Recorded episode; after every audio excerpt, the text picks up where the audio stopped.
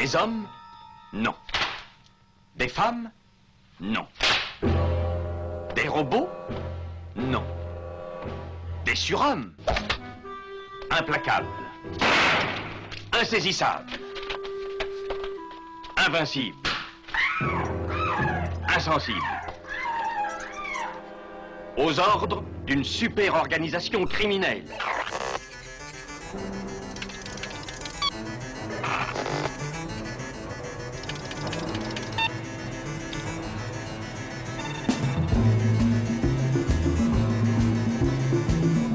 Impossible Rien n'est impossible pour... Culture prohibée. Bienvenue pour ce nouvel épisode de Culture Prohibée. Culture Prohibée, c'est l'émission hebdomadaire de la culture planète du Ciboulot animée par l'équipe des films de la Gorgone. Pour en savoir plus, rendez-vous sur le site www.lesfilmsdelagorgone.fr. Nos précédentes émissions déjà diffusées sur cette antenne sont disponibles sur Deezer, iTunes, PodCloud et Spotify. Culture Prohibée, c'est aussi un profil Facebook et un blog culture-prohibée.blogspot.com. Caution here, Nazi.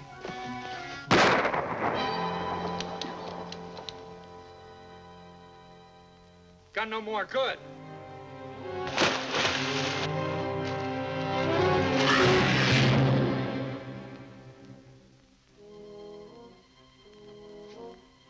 Take knife, Nazi.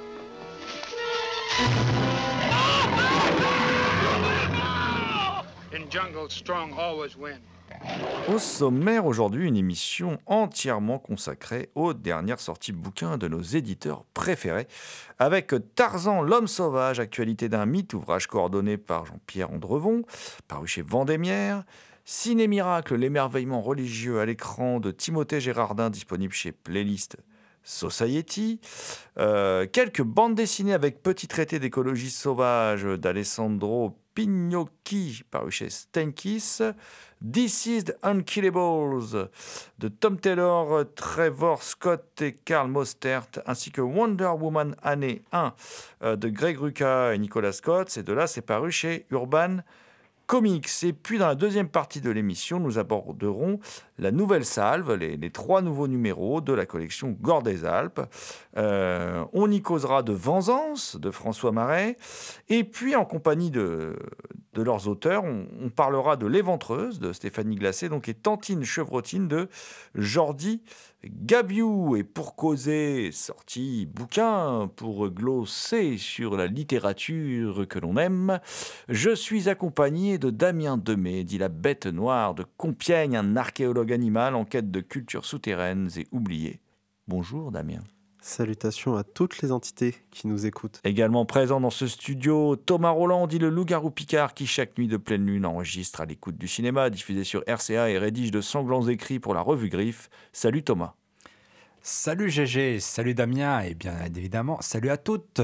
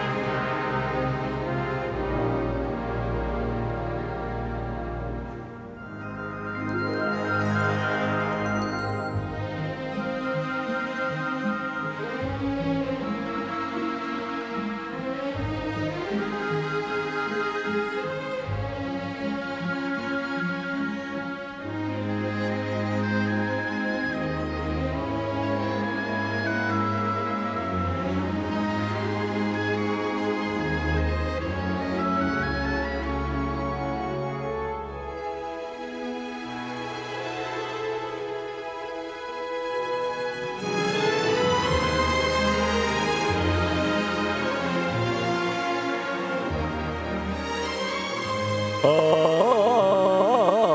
eh oui, j'ai tenté péniblement de, refaire le cri de Johnny Westmuller, le, fameux cri hein, du Tarzan qui a, qui a enchanté euh, ma jeunesse. hein, euh, voilà, euh, ces films que j'adorais. Et puis quand j'allais me coucher enfant, bah, je me battais contre mon polochon. J'imaginais que c'était le crocodile que Tarzan venait de terrasser. Voilà, je, je me rappelle que les Tarzans passaient le lundi soir sur FR3. Eh oui, quel, quel- que de souvenirs que ces films avec Johnny Weissmuller. En fait, Tarzan, c'est pas que ça. Voilà. Ce que, ce que nous apprend le, le livre, coordonné par Jean-Pierre Andrevon. Je sens que Thomas veut me pourrir euh, mon, mon introduction. Voilà. Colonialiste. Oui, bah écoute, euh, de toute façon, euh, la prochaine émission euh, sera consacrée aux bienfaits du colonialisme, hein, bien évidemment, hein, tu t'en doutes. Euh, alors, euh, là, on, a donc un livre qui s'appelle Tarzan l'homme sauvage, actualité d'un mythe, qui est, fait sous la direction de, Jean-Pierre Andrevon, euh, qui est un, livre paru chez, chez Vendémiaire, hein, euh, où, durant 250 pages, alors je, rappelle aussi que c'est une extrapolation d'un dossier qui était paru dans l'écran fantastique il y a, il quelques temps. Là, c'est beaucoup plus développé. hein. Et dans ce livre, vous allez tout apprendre, tout sur la vie d'Edgar Rice Burroughs et son œuvre littéraire, parce qu'Edgar Rice Burroughs, c'est l'homme qui a créé le mythe, hein, Tarzan, hein, une série d'ouvrages assez longue. Et puis, euh, il y a une filmographie, il n'y a pas que ça, mais hyper détaillée. On va des sérioles euh, au Tarzan non autorisé, en passant par, euh, par exemple, euh, la, la- honte de la jungle, hein, le, fameux, le fameux dessin animé euh, de Picha avec euh, Tarzoun, hein, pour euh, ceux, qui, ceux qui connaissent. Il y a un des auteurs qui n'aime pas trop le, le Tarzan de John Derek avec Beau Derek. hein, et bon, c'est vrai que c'est nul. Mais il y a Bauderec quand même. Donc, euh, voilà, quand on est le mari de Bauderec, je comprends qu'on veuille la filmer toute nue tout le temps. Bon, après, c'est c'est vrai que le, le film est très limité. hein. C'est quand même du nanar millésimé, il faut dire les choses, avec produit avec en plus beaucoup de moyens. Euh, en plus, sérieusement, on découvre aussi euh, tous les. Euh, une version de Tarzan, euh, comment dire, euh, approuvée, hein, je valide ce message, le fameux, approuvé par Burroughs lui-même, hein, et qui avait choisi l'acteur, tout ça, parce qu'il n'était pas fan de Johnny Westmuller en fait, Burroughs, alors que c'est sans doute la, la meilleure, enfin la meilleure, en tout cas la plus célèbre incarnation de Tarzan à l'écran. Euh, la plus fidèle restant celle de Christophe Lambert en Lord Greystock, hein, euh, euh, beaucoup plus tardivement. D'ailleurs, c'est Christophe Lambert qui fait la, couverture du livre, hein, de, ce Tarzan homme sauvage. Mais moi, ce que j'aime bien aussi, c'est qu'il y a des sous-thématiques que, j'aime beaucoup. Il y a, par exemple, les Tarzanes. hein, donc, on- on- il y a quelques films dont on a déjà parlé, d'ailleurs, dans, Culture Prohibée, qui sont sortis chez Artus Film là-dedans. Et puis, il y a un film, bah, il y a China, la reine de la jungle, qui a enchanté notre adolescence, n'est-ce pas Thomas? Et puis avec Tania Roberts, et puis il y a l'incroyable, quand même, La maîtresse des singes, un film que nous avions autrefois chroniqué dans un fantasticorama du temps où, où j'éditais des fanzines, et qui est quand même quelque chose, ce film. Il faut, faut le voir pour le croire. Voilà, c'est, on n'en fait plus des films comme ça. Euh, Il y a les séries télé, il y a même les jeux vidéo, enfin il y a plein de choses, il y a- plein de choses. Mais euh, surtout, il y a aussi les autres très- des acteurs très intéressants, dont certains sont allés après faire une deuxième carrière du côté de Cinecittà. Je veux parler de Gordon Scott ou Lex Barker, par exemple. Euh, et puis, et puis, il y a, euh, moi surtout, et ce qui, m'intéresse énormément, c'est qu'il y a un, retour sur les BD Tarzan, parce que Tarzan est passé à la postérité grâce au film. C'est un mythe, hein, un mythe passionnant d'ailleurs, puisque Thomas. euh, Thomas se, moquait un peu de moi en disant colonialiste. Alors c'est vrai qu'aujourd'hui, quand on revoit les films avec Wes Muller, alors là, euh, attention, alto blackface, hein, parce que là, c'est la totale. hein. C'est-à-dire qu'on a pris des, pig- des nains pour faire les pygmées, qu'on a grossièrement maquillés en noir. Euh, c'est vrai que c'est euh, c'est des films là. Là, ce coup-ci, ceux-là, on, on les ferait plus aujourd'hui, mais c'est peut-être pas plus mal. euh. Alors, par contre, des films intéressants. Par exemple, dans, le- Tarzan avec Johnny Westmuller, là où il y a une scène très très érotique de nage sous-marine où, Jane est nue. Enfin, c'est des trucs on se dit comment ça a pu passer euh, les, fourches codines de la censure, quoi. Voilà. Bon, c'était avant le code ICE, hein, donc, euh, mais quand même, c'est c'est assez impressionnant. Et il y a toute une partie BD, voilà, toute une partie BD, parce que c'est vraiment la BD euh, et les strips hein, qui paraissaient dans les journaux, qui, qui a rendu en fait Tarzan célèbre. Ah, Il y a, d'abord eu Al Foster, immense dessinateur, euh, et, Et, puis Harold Foster, pardon, immense dessinateur. Et puis euh, surtout, il y a Burn Hogarth. Burn Hogarth, c'est vraiment euh, celui qui a vraiment marqué les, les fans de, de bande dessinée. Euh, il y a eu beaucoup d'intégrales republiées. Elles sont jamais allées au bout, ces intégrales, donc ce serait bien qu'un éditeur se, se sur le sujet. Mais enfin, voilà. Donc, un, vous, vous comprenez, un- vu ce que je vous raconte là, c'est que le livre est très complet. Il oublie euh, aucun euh, pan de, ce qu'est le, mythe tarzanesque, si, si j'ose m'exprimer ainsi. On peut le dire, c'est-à-dire que la, synthèse de tout cela est assez réussie, malgré qu'il y ait plusieurs auteurs et tout. Et il y a, un ton assez. euh, assez comment dire euh, assez commun au texte qui fait que le livre est assez homogène. Voilà c'est le mot que je cherchais. Et euh, vraiment si vous êtes euh, fan comme moi de ce mythe qui est Tarzan et si comme moi vous aimez les films malgré leurs défauts mais aussi grâce à leur qualité euh, bah, je vous conseille de vous précipiter sur Tarzan l'homme sauvage actualité d'un mythe sous la direction de Jean-Pierre Andregon paru chez Vendémiaire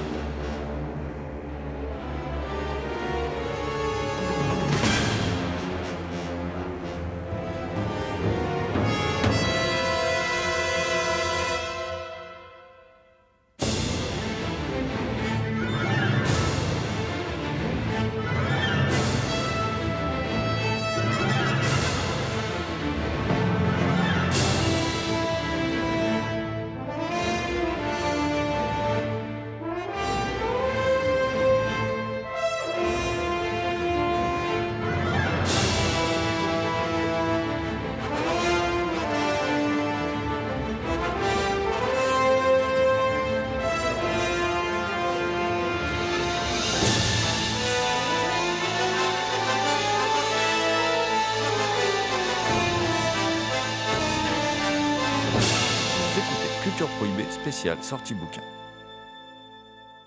Et puis Tarzan, bon, euh, c'était un homme sauvage, euh, donc euh, peut-être qu'il se serait intéressé, hein, Tarzan, au, petit traité d'éc- d'écologie euh, sauvage, puisqu'on va, on va faire une transition un peu foireuse dont j'ai le secret. Petit traité d'écologie sauvage de Alessandro Pignocchi ou Pignocchi selon qu'on le prononce est une super BD qui part d'un principe simple, c'est-à-dire que le monde occidental euh, subit une sorte de révélation spirituelle où tout le monde commence à vivre comme les Indiens Shivaro, voire euh, transforme totalement la cosmogonie et la façon dont on vit tous les jours. Et c'est un bouquin qui est hilarant et brillant d'une intelligence remarquable qui permet de transformer totalement la, façon dont la société euh, s'organise et réagit par rapport à tout ce qui l'entoure. Dedans, on va surtout trouver des petits sketchs qui sont hilarants et qui sont euh, souvent réfléchis. On peut notamment voir les classes politiques être mis en avant dans cette société qui a changé. Nous avons notamment Manuel Valls se plaindre en direct sur une chaîne télé, télé de ne pas pouvoir avoir eu une double nationalité pour aller au Brésil et voir la variété de colibris qu'ils ont, ou encore Merkel imposer euh, le troc comme seule monnaie d'échange en Allemagne, ou encore voir un Indien Shivaro, ethnologue, se faire traiter de nazi tout simplement parce qu'il milite contre la fermeture des derniers abattoirs en France, en Normandie. L'un des points qui est absolument génial et que j'aime beaucoup, c'est euh, l'idée de la réincarnation et de la vengeance. L'un des meilleurs animaux qui apparaît dans ce petit traité reste les mésanges, qui sont généralement des personnes qui sont fait tuer et qui sont réincarnées en mésanges. Et les mésanges ont des tendances totalement anarchiques et punk. Spéciale dédicace notamment dans le tome suivant, parce qu'il n'y en a pas qu'un seul et heureusement, où ces dernières, lors des élections politiques, décident de picorer à mort Fillon pour éviter qu'il se présente. Dans le bouquin, on retrouve des dessins assez schématique, fait à l'aquarelle, mais qui retransmet bien ce que veut faire passer l'auteur. En soi, c'est un bijou avec un épilogue scientifique qui explique la méthodologie remplie de sagesse et d'ouverture. Sagesse, ouverture, tout ce qui me caractérise et tout ce qui caractérise un, autre mythe. Enfin, ouverture peut-être pas, ça dépend. euh, ça dépend de quel- quelques critères. Euh, après Tarzan, je vous ai parlé de Tarzan, c'est quand même un mythe. Je vais vous parler du Big Boss en termes de mythologie quand même. hein. Euh, voilà, celui qui a inspiré nombre de bouquins, euh, le Big Boss, Jesus. Voilà, le fameux Jesus. Voilà. Euh, alors, pas vraiment Jésus en fait. hein. Surtout, on va, parler euh, de la notion de miracle, de miracle religieux à l'écran. Euh, sujet pas simple du tout, sujet pas simple du tout, auquel Timothée Gérard- Gérardin pardon, a décidé de, de consacrer un ouvrage qui s'appelle Ciné Miracle, au pluriel donc, en un seul mot, Ciné Miracle, l'émerveillement religieux à l'écran, et c'est paru chez Playlist Society. Comme je vous le disais, la, tâche n'est pas simple, et Timothée Gérardin, je trouve que il s'en sort, euh, plutôt bien, euh, parce que bon, bah, euh, traiter de ce sujet. euh, euh, dès Méliès, on s'empare du sujet. Il y a beaucoup de, cinéastes qui se sont emparés. Alors, il y a des, des fresques hollywoodiennes. On, on pense évidemment au- à, La mer qui s'ouvre, voilà, aux Dix Commandements, au Cécile B. 2000. Euh, il y a aussi Bénur de William Wyler, qui est quand même un, un film très porté sur la religion. On, rappelle quand même que, d'ailleurs, au su- sujet de ce film, hein, que Burt Lancaster avait dit niette à ce film. hein. Il le considérait, lui, euh, comme beaucoup trop prosélyte.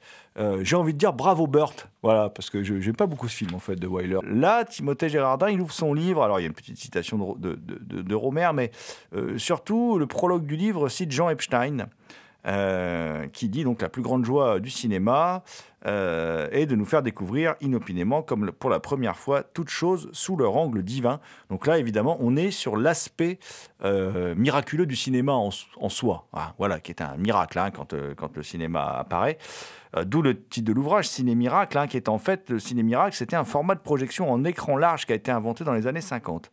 Et le miracle, pour l'auteur, hein, selon l'auteur, il se conçoit comme une rupture dans le récit. Donc à partir de là, de ce postulat, il construit euh, toute, une, toute une analyse dans laquelle on va retrouver euh, euh, plein, de, plein de films différents, hein, tout un travail d'analyse qui va du, grand classique au film parfois un peu plus ardu. Alors le grand classique, bah, je sais pas, le procès Jeanne d'Arc de Bresson par exemple. Au film un peu plus ardu, je pense à cette vision marxiste de, du Christ, l'évangile selon saint Matthieu de, de Pasolini, hein, qui a un peu vieilli quand même, on en avait parlé dans, dans l'émission. Et puis, alors, il passe par des choses plus inattendues. Je pense à Ace Ventura euh, et puis Fou d'Irène, par exemple, qui, sont abordés aussi dans le, dans le livre. Mais euh, euh, c'est très juste, en fait. hein. leur place est tout à fait justifiée. Et bon, il faut lire le livre pour découvrir exactement pourquoi c'est justifié. Alors, l'auteur conclut son livre sur la notion euh, mouvante qui caractérise un, miracle, euh, notion mouvante qu'il a réussi quand même à saisir par bribes et, le temps d'un d'un essai riche et très pertinent euh, dont je vous conseille la lecture. Donc c'est Ciné Miracle, l'émerveillement religieux à l'écran. C'est écrit par Timothée Gérardin et c'est paru chez Playlist Society.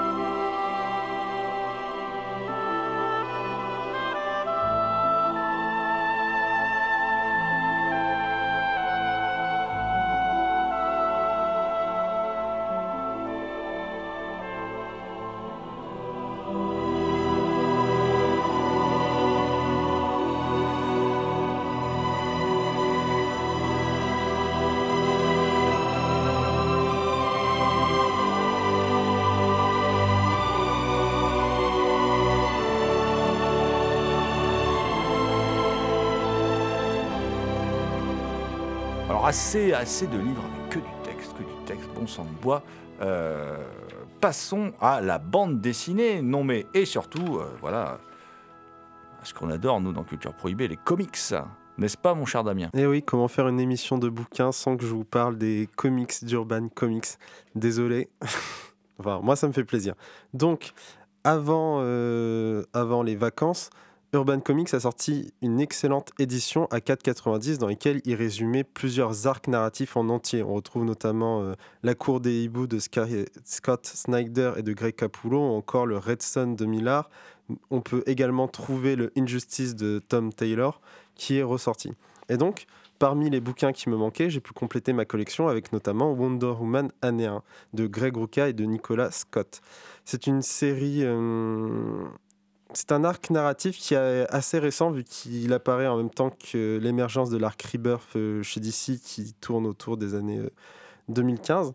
Et c'est un tome 1 sur Wonder Woman que j'ai trouvé passionnant. On suit ses débuts et finalement les espoirs qu'elle apporte dans ce nouveau monde. Le début est excellent où en fait on a la vie de Wonder Woman et de Steve Trevor qui sont mis au parallèle et qui permet de nous faire de nous montrer que c'est deux personnages qui finalement cherchent un peu la même chose euh, dans leur vie. Contrairement aux autres créations Origin Story de Wonder Woman, celle-ci est légèrement différente, même si je suis en désaccord avec, j'ai beaucoup aimé l'œuvre. Et l'intrigue dans cette nouvelle ère, euh, dans cette nouvelle ère de représentativité fait que la plupart des personnages que Wonder Woman affronte se centrent sur des personnages féminins, y compris dans ses alliés et dans ses ennemis. Et en fait, l'ensemble a une cohérence qui est euh, absolument géniale. Et la grande force de ce bouquin, à mes yeux, et pour mon développement personnel, c'est qui m'a fait aimer une rivale de Wonder Woman qui s'appelle Cheetah et euh, qui, pour moi, a beaucoup de, talent et euh, énormément de, de qualité en tant que personnage féminin. Mais ma grande lecture de cet été, ça a été de rattraper mes retards sur un autre ouvrage de Urban Comics qui sont les DC's. Enfin, DC's sur la façon dont vous arrivez à le prononcer. DC's est un ouvrage de Tom Taylor, donc celui qui a fait euh, Injustice, euh, le comics ainsi que sa suite. Et DC's nous raconte l'histoire de Darkseid qui parvient à créer l'équation d'antivie euh, en utilisant Cyborg sur Apocalypse. Apocalypse. Cependant, euh, Cyborg parvient à s'échapper et retourne sur Terre. Et au pile au moment où Cyborg retourne sur Terre, son système se connecte à Internet, ce qui fait que le virus d'antivie se propage à travers tout ce qui est connecté à Internet, ce qui fait que n'importe qui qui regarde un écran, que n'importe qui qui regarde un écran se retrouve immédiatement infecté et devient un zombie en quête de tuerie. L'une des grandes forces de ce comic, c'est que Tom Taylor, à travers ça, voulait parler du fait qu'aujourd'hui, à l'ère d'Internet, il était très facile de s'en prendre à quelqu'un sur Internet et que les mouvements de masse qui suivaient derrière pouvaient totalement détruire la carrière d'une personne, qu'elle soit justifiée ou non. L'une des autres grandes forces qu'on reconnaît à Tom Taylor, c'est sa capacité à s'en prendre aux personnages les plus iconiques et à les tuer.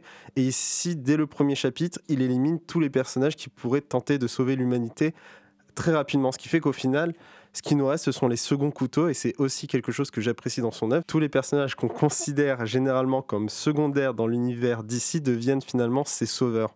Et c'est très appréciable de voir des personnages totalement oubliés remis en avant, comme Booster Gold ou encore Blue Beetle. Ici, ce que je voulais vous parler, c'est surtout de la suite d'ici Unkillable, qui, contrairement au premier ouvrage qui se concentre sur les héros de la Justice League, ici, on essaye de voir comment les vilains survivent finalement à cette catastrophe.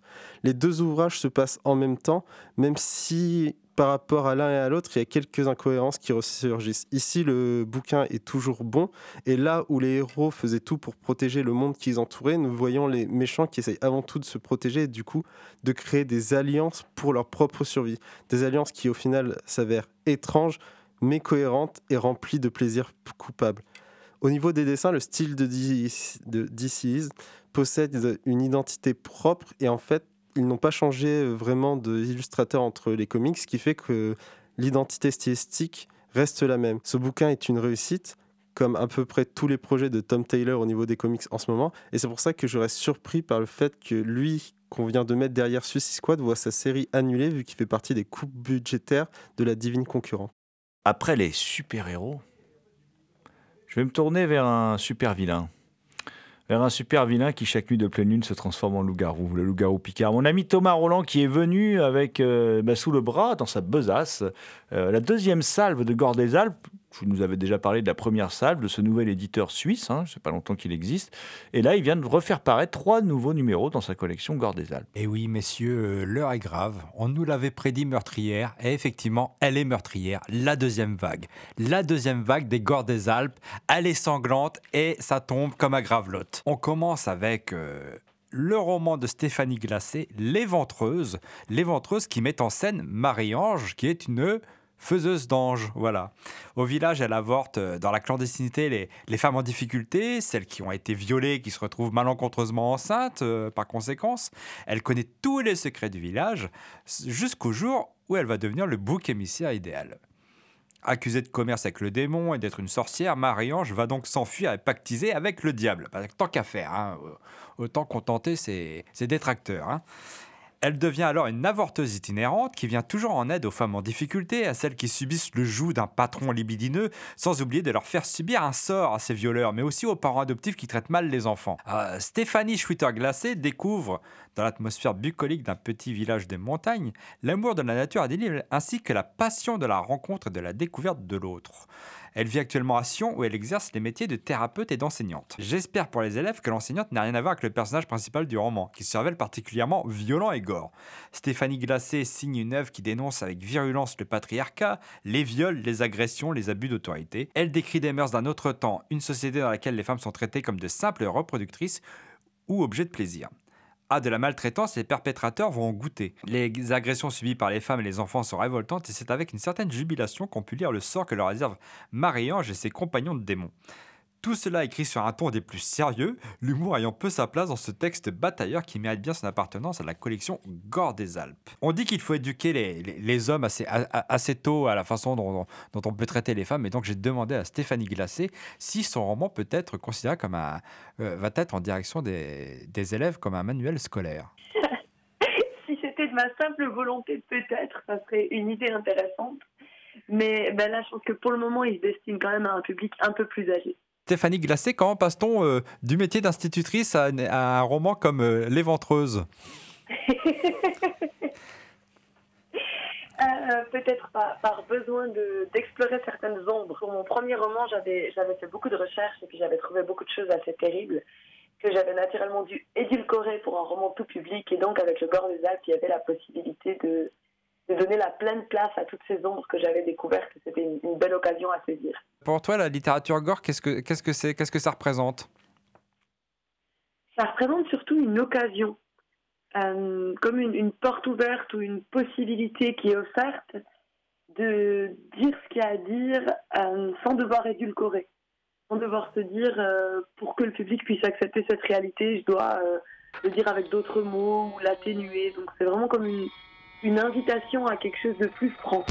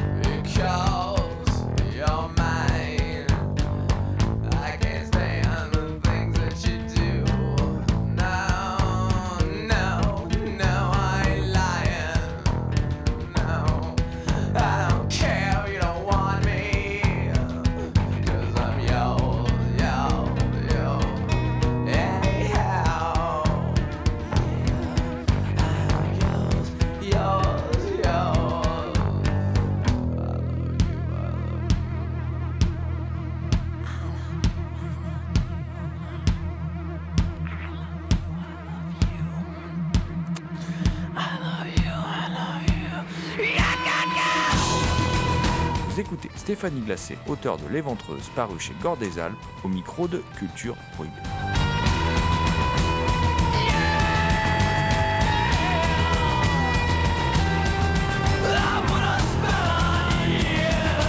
Bon, à la lecture de Les Ventreuses, c'est quand même un roman qui est quand même assez dur.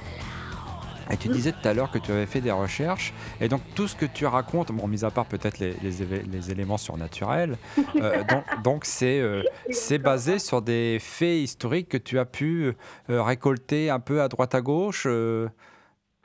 Alors, tout à fait. J'ai même pas eu besoin d'aller très loin à droite à gauche. Vraiment, on va se concentrer sur ben, l'histoire des faiseuses d'anges, des avortements, des chapelles à répit en vallée. C'est des choses qu'o- qu'on a encore très proches de nous et dont on a même encore certains témoins vivants. Et, et donc, vraiment, oui, tout. Il n'y a rien d'inventé. Tout est, tout est du réel et pour une fois, du réel euh, retranscrit comme du réel. Pourquoi raconter cette, cette- cette histoire justement? Qu'est-ce qui t'a motivé à raconter cette histoire et à prendre cet angle fantastique euh, Ben, c'est qu'en fait, quand on, quand on découvre ce genre de choses, alors il y a, il y a un intérêt pour moi immédiat qui vient de se dire waouh, ça se passe vraiment, ça se passe vraiment, ça, ça a existé. Et puis tu me demandais tout à l'heure ce que c'est la littérature gore. Ben, c'est moi je suis thérapeute aussi dans mon autre partie de travail et très souvent la vie des gens est nettement pire que ce qu'on pourrait faire dans un roman. En fait, ce qui est vrai n'est souvent pas vraisemblable. Et, et quand on écrit, il faut toujours euh, un peu atténuer, un peu édulcorer pour que ça aille l'air vrai. Et la littérature gore, ce qu'elle offre, c'est cette possibilité d'y aller assez directement avec une forme d'authenticité. Et, du coup, moi j'avais très envie de, donner à connaître, à découvrir, à savoir, à apprendre ou à relire ces réalités. Et puis ensuite, de ne pas laisser le lecteur ou la lectrice dans une forme d'impuissance. On se dit, mais, ces horreurs ont vraiment été perpétrées, ces choses se sont passées. Simplement en devenir le dépositaire ou le témoin, pour moi, ça crée plus, plus de colère et plus d'impuissance. Et c'est là que la possibilité de recourir à, des démons, à de la science-fiction, à un univers comme ça, elle permet une forme de catharsis ou de réparation ou de rééquilibrage euh, qui, est, qui est très agréable en fait pour l'auteur comme pour le lecteur. On peut dire que Les Ventreuses est quand même euh, une œuvre, euh, on va dire, engagée, pour voire, voire peut-être même militante, euh, qui, est, qui se révèle encore beaucoup d'actualité. Oui, tout à fait. Alors, euh, engagée ou militante, évidemment, enfin, je sais pas, est-ce qu'on peut ne pas être engagé ou militant une fois qu'on a conscience des choses la, la question est peut-être ouverte, moi j'ai l'impression que non, mais tout à fait. En tout cas, ça se révèle d'actualité à, plusieurs égards, et puis simplement dans l'information qui est donnée aussi. Ce qui est amusant, c'est que j'ai remarqué que mes lecteurs masculins, euh, ce qui leur paraissait gore, c'était la première partie, qui est en fait basée sur des descriptions de choses euh, réelles que les femmes peuvent vivre. Alors, ça se passe plus avec des aiguilles, mais à part ça, il n'y a pas grand-chose de plus, de plus doux, de plus agréable. Et les lectrices féminines étaient, étaient plus heurtées par la deuxième partie, où il y a le recours à la, à la science-fiction, un peu, à quelque chose de fantastique, du moins. Et c'était amusant de découvrir ça. Je trouve que dans le livre, ce qui est, ce qui est le plus dur, c'est la deuxième partie avec euh, cette histoire de, de jeune femme qui se met au service d'un bourgeois là, et qui subit des, Ouais. qui subit des violences, ainsi, ainsi que ses enfants aussi d'ailleurs. euh, je, trouve que c'est ce qui est le plus dur dans le, dans le roman, moi. Alors ça, c'est effectivement une réalité terrible. C'est la, la thématique du deuxième roman que je suis en train d'écrire actuellement. Et euh, c'est effectivement cette thématique des enfants placés, hein, où sous couvert de protéger la société, protéger les enfants de parents qui étaient peut-être parfois simplement taxés de fainéantise, hein, mais c'était un vrai, un vrai mal vu par la société de l'époque, ou, euh, ou de mères qui n'arrivaient pas à élever leurs enfants seuls. Les enfants étaient pris et puis mis dans des familles qui étaient censées leur inculquer les valeurs euh, du travail, de la résistance, euh, de l'engagement pour les, protéger de ce que leurs parents auraient pu leur donner comme valeurs divergentes. Et en fait, qui étaient des enfants qui subissaient des abus, en tout cas psychologiques, mais très souvent physiques et sexuels. Et c'est vrai que ça, c'est vraiment des pages sombres. Et ça, ce sont des choses que tu as trouvées dans des archives. euh, Oui, alors ça a été, ça a été assez long. Enfin, ça s'est passé jusque tard. hein. La- la- Pour pouvoir entrer dans, dans des, des commissions euh, liées à l'Union européenne, la Suisse a dû changer certaines euh, lois, mais, mais très tard, euh, qui, ont fait que ce qui permettait ces placements forcés sans passer par un jugement complet a plus été permis. Et donc, c'est des victimes qui, qui sont encore vivantes aujourd'hui et qui ont mis beaucoup de temps à en fait oser se dire que, que c'était pas normal ce qu'elles avaient vécu et là, il y a enfin un fonds qui a été créé, une réparation qui a été demandée. euh, L'État a accordé de l'argent pour au moins reconnaître que bah, souvent, ces enfants placés qui ont tellement souffert, ils n'ont pas pu après euh, se lancer dans la vie avec, avec aucun bagage, en fait. Donc, des gens qui encore aujourd'hui ont des situations financières très précaires et qui, qui témoignent de manière magnifique de, de ce qu'ils ont vécu. Donc, effectivement, moi, j'ai pu rencontrer pas mal de gens, lire beaucoup d'archives, euh, avoir aussi des témoignages en vidéo. C'est vraiment des réalités poignantes. Et c'est une réalité qui, était- qui était si fréquente que ça? Oui, oui, oui, alors vraiment, que ce soit dans les, dans les villages, dans les villes, c'est vraiment quelque chose de... Ben, en fait, il y avait une forme de, comment dire, de milice populaire aussi. Si les voisins d'à côté voyaient euh, quelque chose se passer dans, la famille voisine et qu'ils voyaient des enfants qui étaient souvent seuls, ils pensaient faire pour le mieux en les signalant ou dénonçant selon d'où on se place à la, commune. Et puis après, la commune était responsable en fait de ces, familles pauvres. Et donc, euh, il y avait même une pratique qui s'appelait les enfants misés, où en fait, on mettait à l'enchère à la famille qui, qui demandait le moins pour accueillir les enfants chez eux. Et c'était quelque chose de très fréquent. Donc, euh, Les Ventreuses aussi, euh, Stéphanie Glacé, c'est aussi un, un livre euh, qui, est aussi un, roman social, un roman politique et social, qui parle des, des- différences de classe sociale aussi. Alors j'espère, ouais. Oui, j'espère que c'est des choses dont on peut se rendre compte. Moi, je pense que beaucoup de, de mal qui est encore fait aujourd'hui vient d'un manque simplement de conscience. hein. Je pense pas que souvent on décide de, de faire le mal en toute conscience volontairement, mais simplement on connaît pas les choses et du coup on manque beaucoup de, de compassion, d'attention, d'humilité. Et c'est vrai que si l'écriture permet d'attirer l'attention sur tout ça et d'amener un peu de conscience, ben on, on contribue à faire évoluer les choses à mon sens. Mais Ce qui est quand même perturbant aussi dans, dans le livre, c'est que euh, tu associes euh, les forces du mal à une sorte de une forme de libération euh, des femmes. Oui. Alors c'était la grande question en fait. C'était évidemment, on a vu tout ça. Comment chercher l'équilibre Alors c'est vrai qu'aujourd'hui, j'ai l'espoir qu'on trouve cet équilibre autrement. Peut-être justement par une guérison de, toutes ces minorités qui ont été tellement, tellement ravalées ou tellement blessées et que, et la guérison de la parole des femmes, certaines libérations, la prise au sérieux de certains thèmes qui ont été tellement moqués pendant longtemps, permet un rééquilibrage qui va se passer, peut-être pas dans la douceur, mais en tout cas pas dans la violence. C'est vrai que pour moi, la grosse question dans le livre, c'était bah, comment utiliser le gore pour ramener une forme d'équilibre. Du coup, bah, il y avait ce bouleversement de dire finalement le mal n'est pas là où on croit, il est plus dans, dans l'inertie de ceux qui savent et qui disent rien. Et, peut-être que le recours à, à, ces, à ces forces diaboliques permet de ramener quelque chose. Mais, l'héroïne elle-même, elle se demande, dès qu'elle est trop dans son humanité, elle se dit c'est pas possible de considérer que, que ces violences-là ramènent l'équilibre. Et puis par moments, elle, elle quitte un peu ces questions morales pour, euh, pour aller dans l'action. Mais c'est vrai que c'était perturbant pour moi aussi de prendre cette option-là. Et tu penses que la littérature peut changer quelque chose euh, par rapport à ce que tu écris, par rapport, euh, peut avoir un impact? Alors j'en suis persuadée. J'en suis vraiment persuadée. euh, je pense qu'en découvrant, en lisant, en apprenant, déjà on gagne en humilité. On devient. Souvent les gens manquent de compassion simplement parce qu'ils n'ont jamais appartenu à aucune minorité. Et donc ils n'ont aucune idée de ce que ça peut faire quand chaque fois qu'on se présente à quelqu'un, il y a déjà des choses à, à excuser, à demander, à justifier, à, à prier pour juste pouvoir exister tel qu'on est. Et donc, euh, moi, je suis persuadée que c'est par l'éducation, entre guillemets, par la découverte, que les choses peuvent évoluer et les mentalités s'assouplir, en tout cas.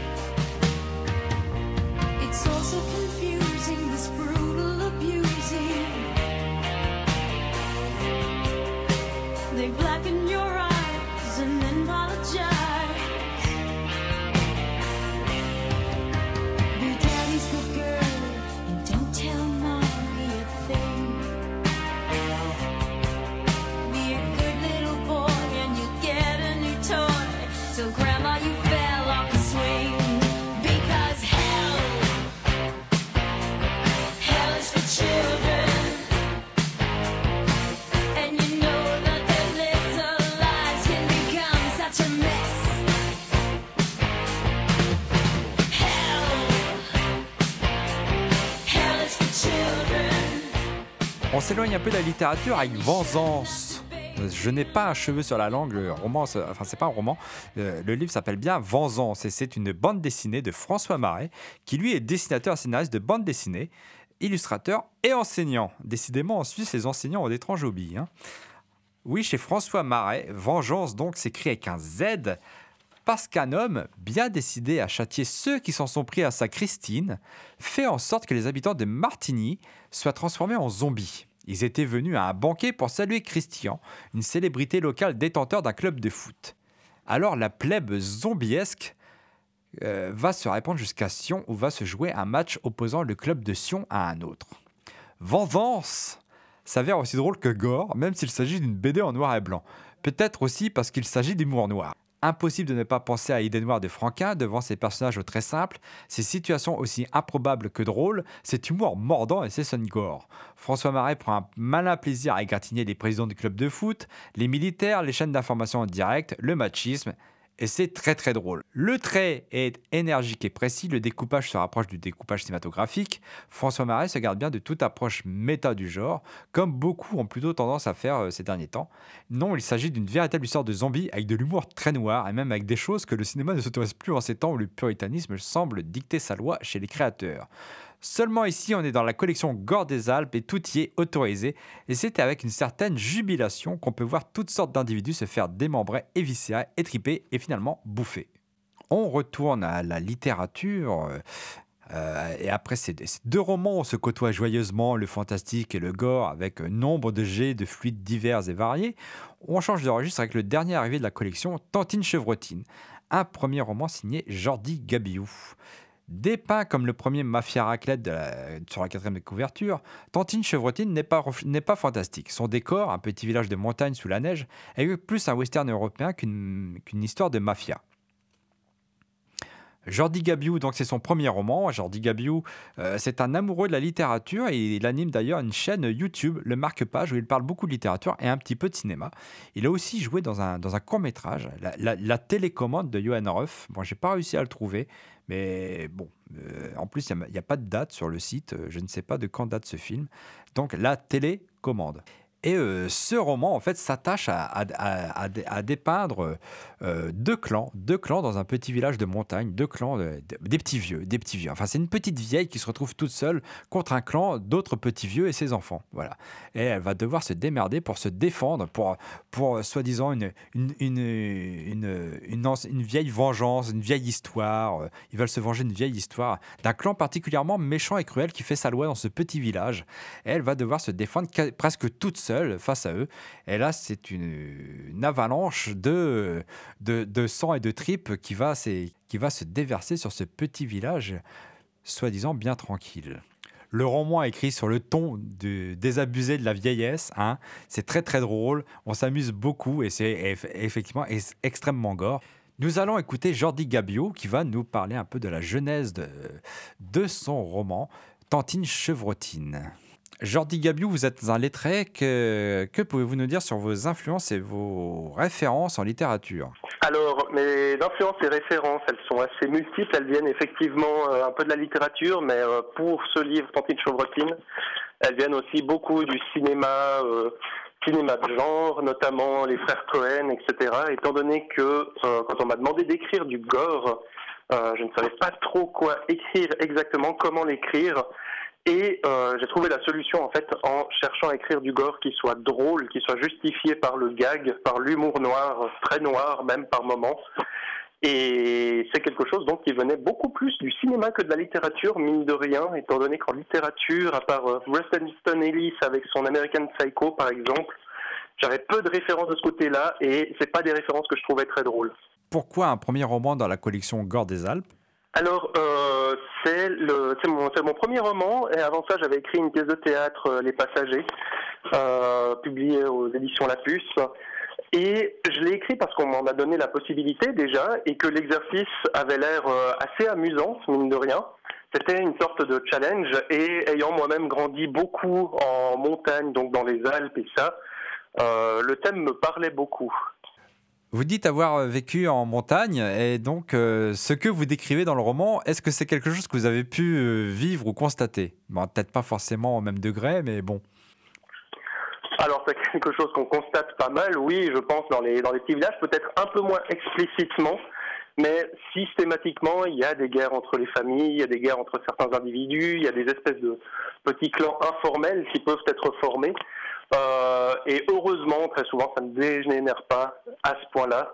Et, euh, heureusement.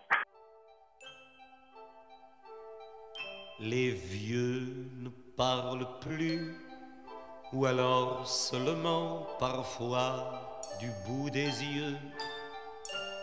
Même riches, ils sont pauvres, ils n'ont plus d'illusions et n'ont qu'un cœur pour deux. Chez eux, ça sent le thym, le propre, la lavande et le verbe d'antan. Que l'on vive à Paris, on vit tous en province quand on vit trop longtemps. Est-ce d'avoir trop ri que leur voix se lézarde quand ils parlent d'hier? Et d'avoir trop pleuré que des larmes encore leur perlent aux paupières. Et s'ils tremblent un peu, est-ce de voir vieillir la pendule d'argent qui ronronne au salon, qui dit oui, qui dit non, qui dit je vous attends. Les vieux ne rêvent plus, leurs livres sans sommeil, leurs pianos sont fermés. Le petit chat est mort, le muscat du dimanche ne les fait plus chanter. Les vieux ne bougent plus, leurs gestes ont trop de rides, leur monde est trop petit. Du lit à la fenêtre, puis du lit au fauteuil, et puis du lit au lit. Et s'ils sortent encore, bras dessus, bras dessous, tout habillés de raide, c'est pour suivre au soleil l'enterrement d'un plus vieux, l'enterrement d'une plus laide, et le temps d'un sanglot oublié toute une heure, la pendule d'argent qui ronronne au salon, qui dit oui, qui dit non, et puis qui les attend. Les vieux ne meurent pas, ils s'endorment un jour et dorment trop longtemps. Ils se tiennent la main, ils ont peur de se perdre et se perdent pourtant. Et l'autre reste là, le meilleur ou le pire, le doux ou le sévère. Cela n'importe pas, celui des deux qui reste se retrouve en enfer. Vous le verrez peut-être, vous la verrez parfois en pluie et en chagrin. Traverser le présent en s'excusant déjà de n'être pas plus loin et fuir devant vous une dernière fois la pendule d'argent qui ronronne au salon, qui dit oui, qui dit non, qui leur dit je t'attends, qui ronronne au salon, qui dit oui, qui dit non, et puis qui nous attend. Vous écoutez Jordi Gabiou, auteur de Tantine Chevrotine, paru chez Gore des Alpes, au micro de Culture Prohibée.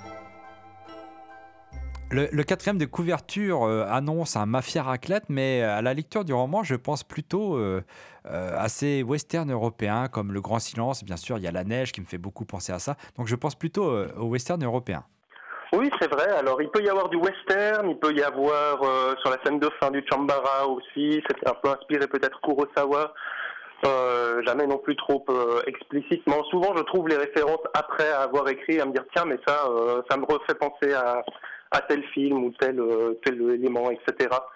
Euh, mais effectivement, ça va au-delà du mafia raclette, j'espère bien, étant donné qu'en plus, il ne mange aucune raclette durant tout le, durant, durant tout le livre, malheureusement. Pour vous, le, le gore, qu'est-ce que c'est? Alors, le gore, c'est un outil, et après, ça dépend beaucoup ce qu'on en fait.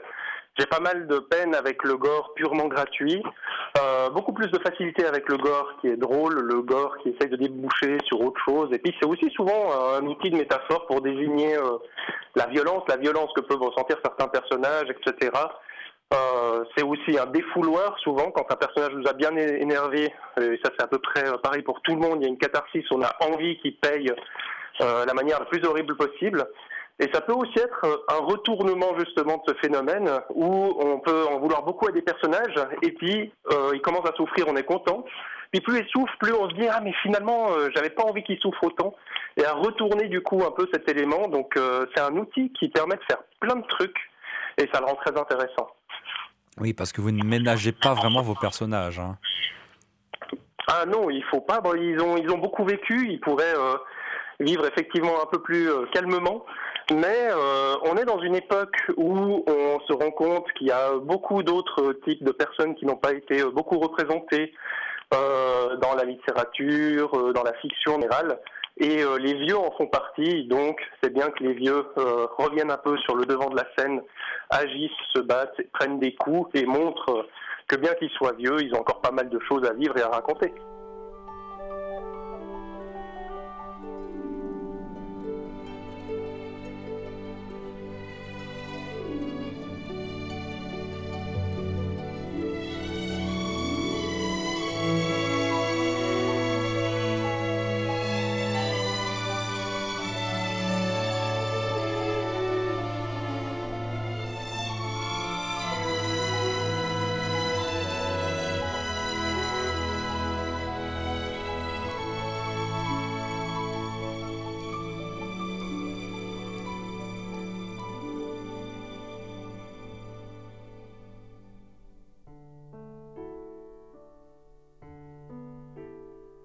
C'était Culture Prohibée, une émission réalisée en partenariat avec Radio Graphite, graphite.net. Toutes les réponses à vos questions sont sur le profil Facebook et le blog de l'émission culture-prohibée.blogspot.com.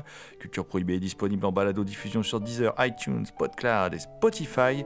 Culture Prohibée était une émission préparée et animée par votre serviteur Jérôme Potier, dit La Gorgone, assistée pour la programmation musicale d'Alexis, dit Admiral Lee.